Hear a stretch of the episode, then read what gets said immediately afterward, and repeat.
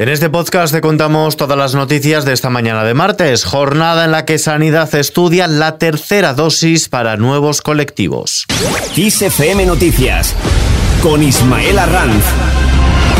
La Comisión de Salud Pública estudiará hoy si poner una tercera dosis de la vacuna contra el coronavirus a la población general mayor de 60 años, a los trabajadores sanitarios y sociosanitarios y a otros usuarios de centros distintos a las residencias especialmente vulnerables. Los directores generales del Ministerio de Sanidad y de las comunidades autónomas analizan la propuesta de los expertos de la ponencia de vacunas, todo en un momento en el que las comunidades han notificado a Sanidad 15.875 nuevos casos de COVID-19, cifras superiores a las del mismo día de la semana pasada, lo que evidencia la tendencia al alza en la evolución de la pandemia. La incidencia acumulada en los últimos 14 días por cada 100.000 habitantes se sitúa en 132,19 frente a las 111,95 del pasado viernes. En este contexto, el Ministerio de Sanidad propone endurecer en el nuevo semáforo las recomendaciones sobre las medidas que deberían tomar las comunidades para combatir la COVID. Como novedad, se propone el cierre de bares y restaurantes a las 11 de la noche para territorios que se encuentran en zona de riesgo 2, es decir, con una incidencia acumulada de 100 a 300 casos por cada 100.000 habitantes. Y la situación fuera de nuestras fronteras también es preocupante. Julián Garbín. Comenzamos en Alemania que debate la obligatoriedad de la vacuna. Allí la tasa de vacunación es una de las más bajas de Europa, con apenas el 70,5% de la población vacunada, el 68% con la pauta completa. La incidencia acumulada en Alemania suma otro nuevo récord, roza los 400 nuevos contagios con coronavirus por cada 100.000 habitantes en 7 días.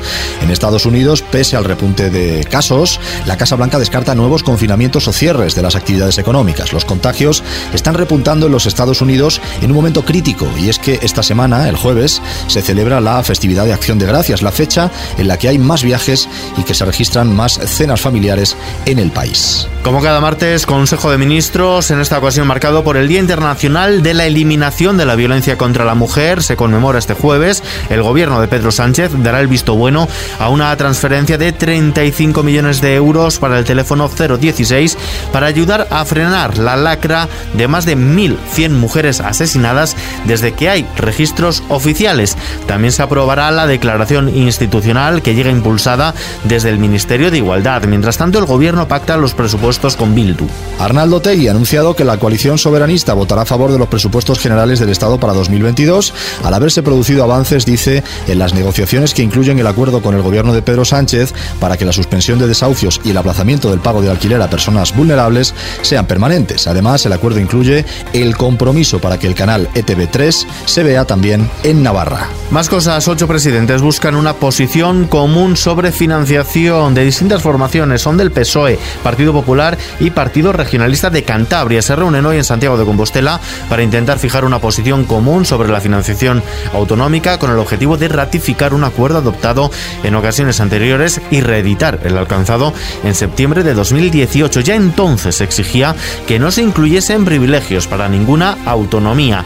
En cuanto al tiempo, la dana continúa afectando a buena parte del país. Diez comunidades están en alerta por nieve. Continúan las nevadas de cierta importancia en la cordillera Cantábrica, Pirineos, sistemas ibérico y central, noreste de la meseta sur y en el sureste de la meseta norte. Este primer episodio invernal dificulta el tráfico en más de 30 carreteras y puertos de montaña de la red secundaria, con mayor incidencia en las comunidades de Asturias y de Castilla y León. De forma más leve afectan a la comunidad de Madrid y Cantabria. Además, hoy vamos a tener lluvias localmente fuertes o persistentes en el norte de la comunidad valenciana, este de Baleares, en torno de los sistemas central e ibérico y en el Valle del Ebro. También nos acompaña una bajada de las temperaturas y Sevilla por su parte, activa la prealerta por sequía. La empresa metropolitana de aguas de Sevilla, Emasesa, activa esta prealerta debido a la reducción del volumen embalsado ante la escasez de lluvias, lo que comporta una campaña de concienciación ciudadana para inducir a un mayor ahorro. El objeto es reducir el consumo en al menos un 2%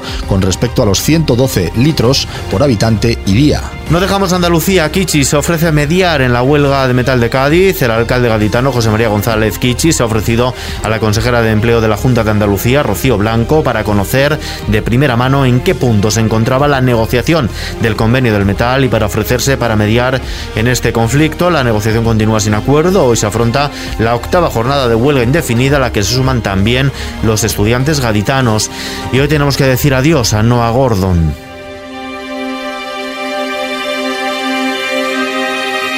Autor de numerosos bestsellers, ha fallecido este lunes a los 95 años. Autor de superventas como El médico, El último judío y chamán, Gordon fue particularmente exitoso en nuestro país. De familia judía, fue traducido a numerosos idiomas y su obra emocionó a millones de lectores en todo el planeta. Como suele ser habitual entre los autores de credo judío, el mundo hebreo y sobre todo en tiempos medievales, fue uno de los preferidos por Gordon para crear su mundo literario. Sin embargo, no quiso ser comparado con otros autores americanos que exploraron el alma judía hasta extremos obsesivos como Philip Roth.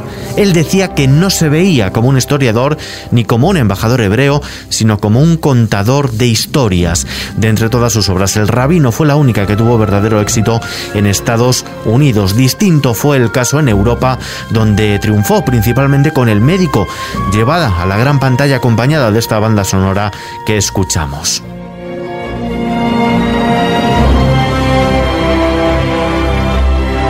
Esto nos despedimos por el momento. La información continúa actualizada en los boletines de Kiss FM. Hasta mañana.